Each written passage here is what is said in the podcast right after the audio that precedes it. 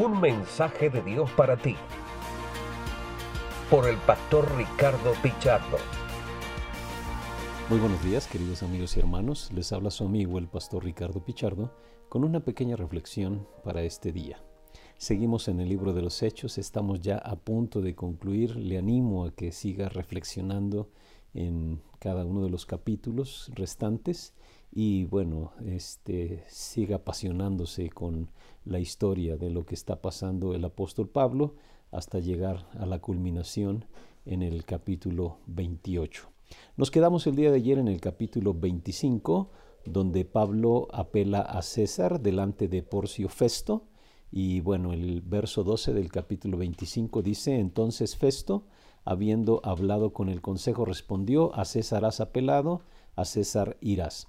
Los siguientes versículos nos hablan de la visita del rey Agripa y Berenice allí a Cesarea. Era costumbre que, pues, si llegaba un nuevo gobernador, este, se le presentaran, pues, eh, como la felicitación y demás, y por eso llega Agripa y Berenice a presentarle su felicitación a Festo y este Festo aprovecha eh, para pedir como un consejo acerca de, lo que él tendría que eh, informar en Roma acerca del prisionero que iba a enviar este Pablo.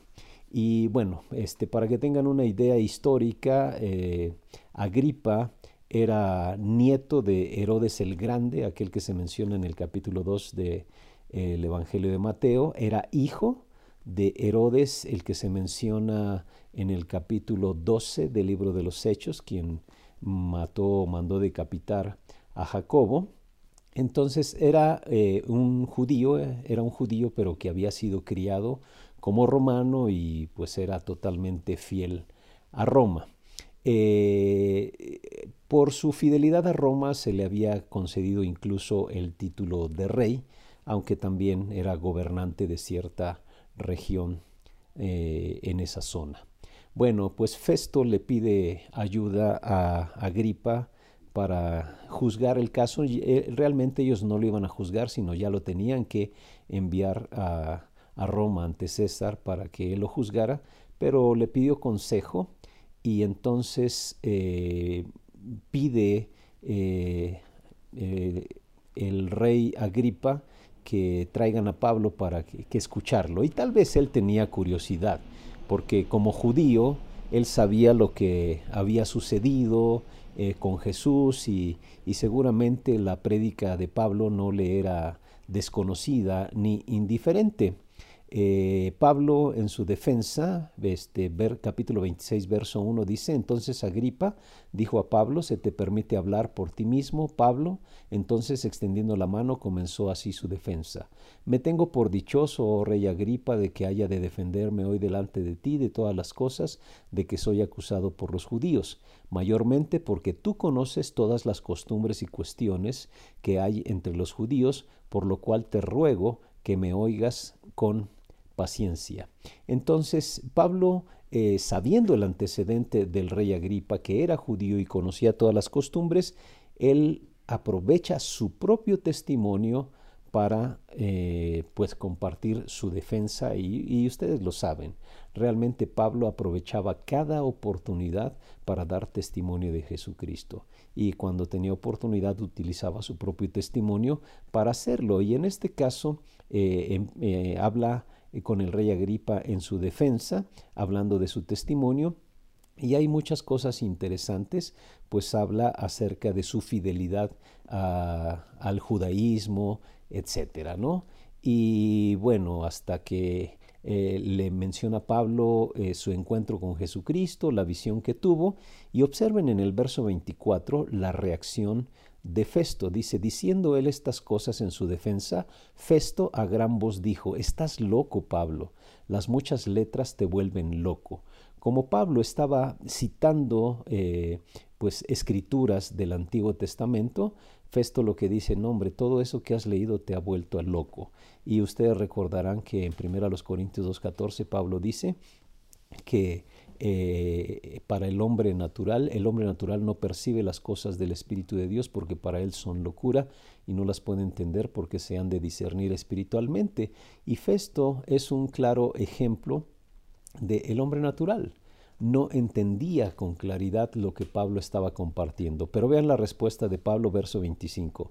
Mas él dijo, no estoy loco, excelentísimo Festo, sino que hablo palabras de verdad y de cordura.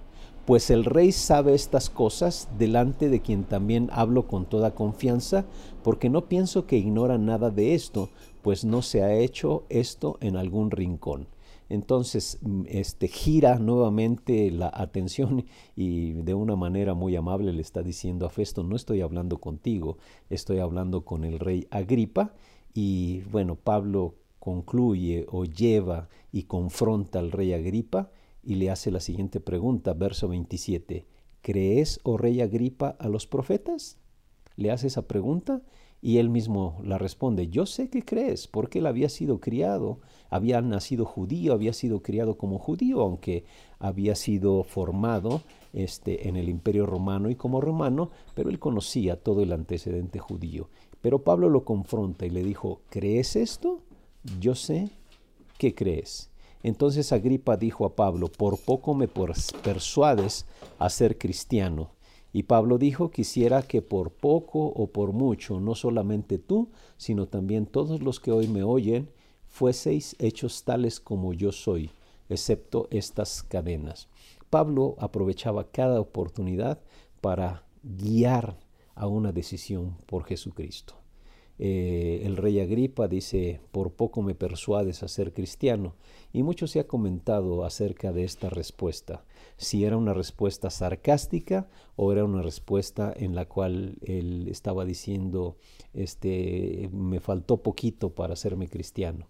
Hay quienes piensan que era una respuesta sarcástica y lo que le estaba diciendo a Pablo era, con poquito, con este poquito que tú dices, quieres que yo me vuelva cristiano. Pero sea cual fuere eh, la respuesta de Agripa, podemos darnos cuenta que Pablo, siempre que tenía oportunidad, le daba a la gente una oportunidad de tomar una decisión por Jesucristo. Y esta era la oportunidad del rey Agripa. Agripa tenía todo el antecedente judío, tenía todo el antecedente histórico, tenía incluso el antecedente de que él había vivido muchas de las cosas que habían sucedido y que ah, seguramente había oído ya de la predicación del apóstol Pablo, y esta era la oportunidad de su vida. No, no, no sabemos perfectamente bien qué pasó después, si él entregó su vida a Jesucristo, pero si no lo hubiera hecho, se perdió la gran oportunidad de su vida. Y la realidad es que Dios está buscando a cada persona en el mundo. Dice la Biblia que algunos piensan que Dios retarda su promesa, pero la realidad es que Dios espera a que todos procedan al arrepentimiento. Dios es paciente y espera que todos procedan al arrepentimiento. Dios está dando oportunidad a cada persona de tener un encuentro con Él y experimentar una vida nueva. Desgraciadamente, muchos desaprovechan esa oportunidad y ellos prefieren seguir viviendo a su manera y la Biblia dice que el destino que les espera es condenación eterna. Yo quiero hacerle una pregunta a usted. ¿Ha aprovechado ya esa oportunidad? A lo mejor el día de hoy, como al rey Agripa, Pablo le dice a usted, ¿crees esto? ¿Crees que Jesucristo es el Señor? ¿Crees que Él fue el enviado de Dios para pagar por tus culpas? ¿Crees esto? Esta es una, una pregunta bastante profunda que no, no, solamente eh, demanda una respuesta simple, porque esta, la respuesta que usted dé tiene una repercusión eterna. ¿Crees esto? Festo dice, por poco me persuades. A lo mejor lo que él estaba diciendo es, me faltó poquito. Hay gente que por ese poquito se pierde la vida eterna. Yo quiero animarle a usted que no se pierda la gran bendición que Dios ha preparado para darle a usted una vida abundante y una vida eterna. Hay gentes que por poquito se lo pierden. Que no sea usted como un festo, que por poco se esté perdiendo la gran bendición de experimentar una eternidad gozosa al lado de Jesucristo. Tome una decisión ya y dígale a Jesús, sí, creo, toma mi vida, dirige mi vida de aquí en adelante. Y de verdad, usted va a empezar a vivir los mejores años de su vida y usted tiene asegurado un lugar en la eternidad al lado de Jesucristo. Que Dios le bendiga y tenga un excelente día. Este ha sido un mensaje de Dios para ti por el pastor Ricardo Pichardo.